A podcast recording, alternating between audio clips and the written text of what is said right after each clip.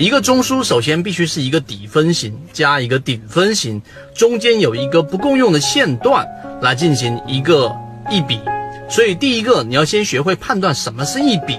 有一笔的概念之后，才算是一个底到顶或者是顶到底的过程。所以第一笔你要知道到底怎么样去判断。第二个，任何一个中枢都是由三笔以上构成的。为什么呢？并且这三笔中间必须要有重叠的部分，这个重叠的部分就是我们所说的这个次级别的中枢位置，所以必须是三笔以上构成，这是第二个特点。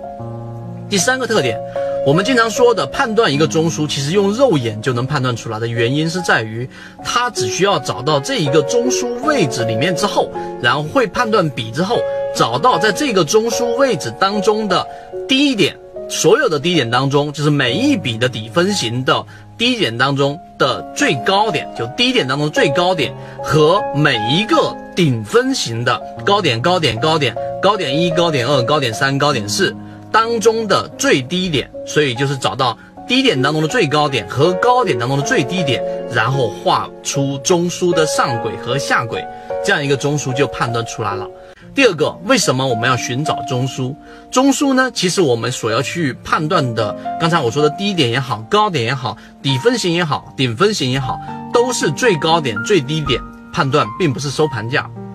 其中最根本的原因是我们要找到多空争斗最剧烈的一个地方，这是我们要找到主战场，就是中枢的位置。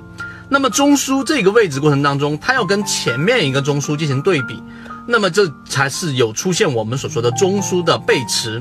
如果是一个我们说向上的上升趋势的中枢，第一个中枢和第二个中枢，第二个中枢的这一个量能明显是小于第一中枢的时候，这就是我们所说的顶背驰。相反的，如果是一个向下的趋势的第一个中枢，就上面这个中枢的这个下跌的动能和第二个中枢下跌的动能比较的话，第二个比第一个是衰减的，也就是空方的力量是在逐步衰减的。那么这个时候就是底背驰，就是我们去考虑介入买。